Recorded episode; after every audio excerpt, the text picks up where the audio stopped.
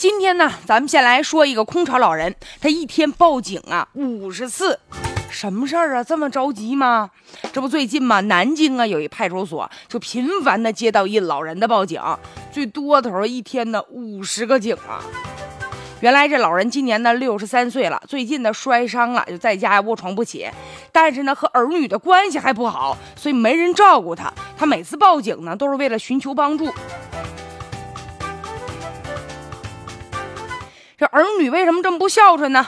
民警一问，他儿子说了：“说这母亲呢好赌成性，早年父母啊就离异了，所以这母亲呢一直跟他来往呢也不多。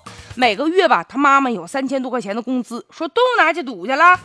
去年呢输了好多钱，然后呢他也替他还了债，所以吧不是不管，实在是觉得管不了了。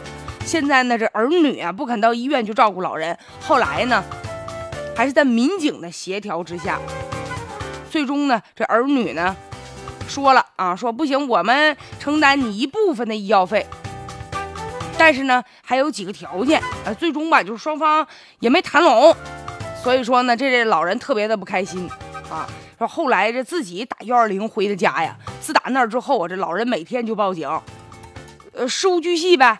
每次报警说的都特严重，什么摔地上了，你躺床上了，渴了、饿了、尿了都报警。这民警觉得太无奈了。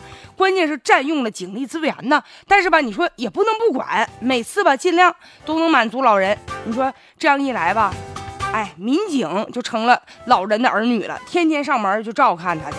关键这也不是长久之计呀！不管是婚姻法还是老年人权益保障保护法啊，这里面都有对赡养老人的条款。你说做子女的你不赡养老人，那就是违法呀！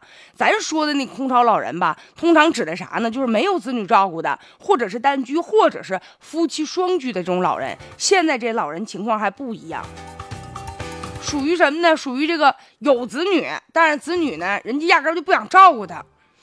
子女不说了吗？他可能有赌博这种恶习，所以说吧，就是儿女可能打心儿往外对这个老妈呀很嫌弃，对他有看法，所以说不想不想这个过多的跟他有接触。但话又说回来了，就是你拒绝赡养他，因为他到这个岁数了，无从无论从这个道德上啊，还是从法律上，这都站不住脚啊。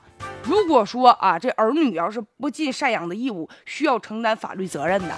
再者吧，就是关心老年人，你也得问一问他为什么赌博。这个赌博本身是不是因为他自己独居，他觉得精神上孤独啊？所以要想真正改变他本身啊，愿意跟人赌博的这种性质，你得知道他为什么这么做。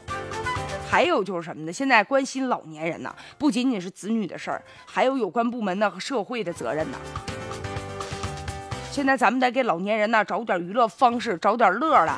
再有就是什么呢？进入到老龄化这个社会之后啊，有好多老年人啊，你说等到老了之后，日常的护理啊、法律援助啊、情感上的交流，这是他们现在最需求的啊。